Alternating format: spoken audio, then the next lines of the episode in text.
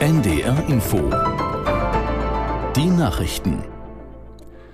Um 14 Uhr mit Klaas Christoffersen. Nach den Meldungen folgt eine Sturmflutwarnung für die Ostseeküste. Im Vorfeld der angekündigten Attacke auf die Stadt Rafah im Süden des Gazastreifens hat Israels Regierungschef Netanyahu den dortigen Zivilisten Zusagen gemacht. Es werde einen sicheren Weg aus der Stadt herausgeben.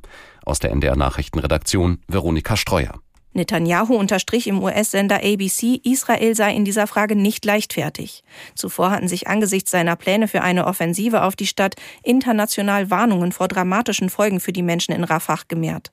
In der Stadt leben mehr als eine Million Menschen, viele von ihnen sind aus anderen Teilen des Gazastreifens dorthin geflohen. Unterdessen meldete Israel den Fund eines Hamas-Tunnels unter dem Hauptquartier des UN-Palästinenser-Hilfswerks im Gazastreifen.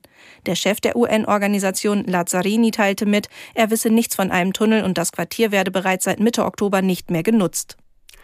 Der grünen Politiker Hofreiter hat ein Festhalten an der Schuldenbremse mit Blick auf den Ukraine-Krieg als Sicherheitsrisiko bezeichnet. Der Vorsitzende des Europaausschusses im Bundestag sagte den Funke-Zeitungen, es müsse jetzt schnell deutlich mehr investiert werden, um die Ukraine mit ausreichend Waffen und Munition auszustatten. Außerdem müsse Deutschland selbst abwehrbereit werden.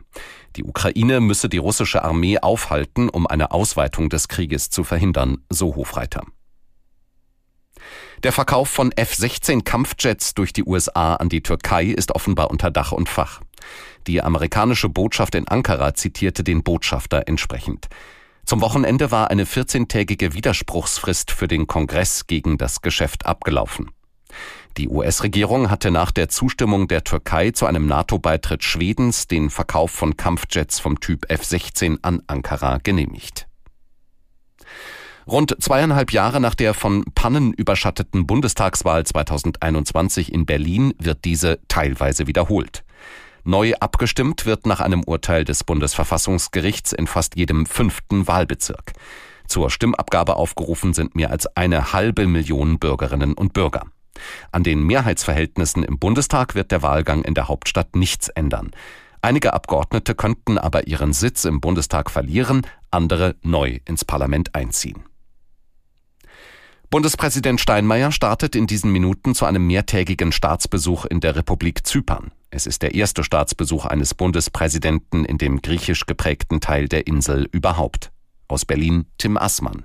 Seit 20 Jahren gehört die Republik zur EU. Frank-Walter Steinmeier wird im Rahmen der Treffen mit der politischen Führung des Landes auch über eine mögliche Annäherung an die türkische Republik Nordzypern sprechen. Die Insel ist seit 1974 de facto politisch geteilt. Deutschland unterstützt die Bemühungen der Vereinten Nationen um eine Aufhebung der Teilung.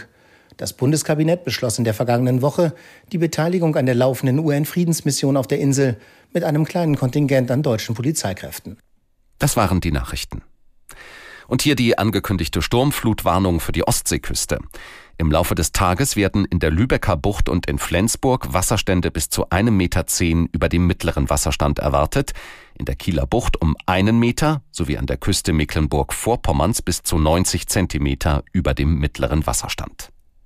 Das Wetter in Norddeutschland überwiegend stark bewölkt und teils Regen, in Schleswig-Holstein sowie an der Elbe weitgehend trocken, vier bis zehn Grad. Morgen wechselnd bewölkt mit Schauern, zum Abend hin oft trocken, fünf bis neun Grad. Die weiteren Aussichten. Am Dienstag erst Schauer, dann freundlicher, fünf bis neun Grad. Und am Mittwoch viele Wolken, aus Westen Regen, sechs bis elf Grad. Es ist 14.04 Uhr. NDR Info Podcast jetzt. Zwischen Hamburg und Haiti.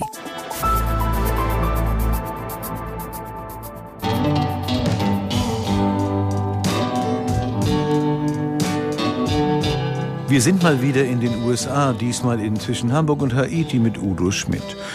In Montana, einem US-Bundesstaat, den die meisten wohl nicht mal ebenso ganz genau auf der Landkarte verorten könnten. Mir ging es jedenfalls so. Montana flächenmäßig etwa so groß wie Deutschland, aber nur eine Million Einwohner. Die Hauptstadt Helena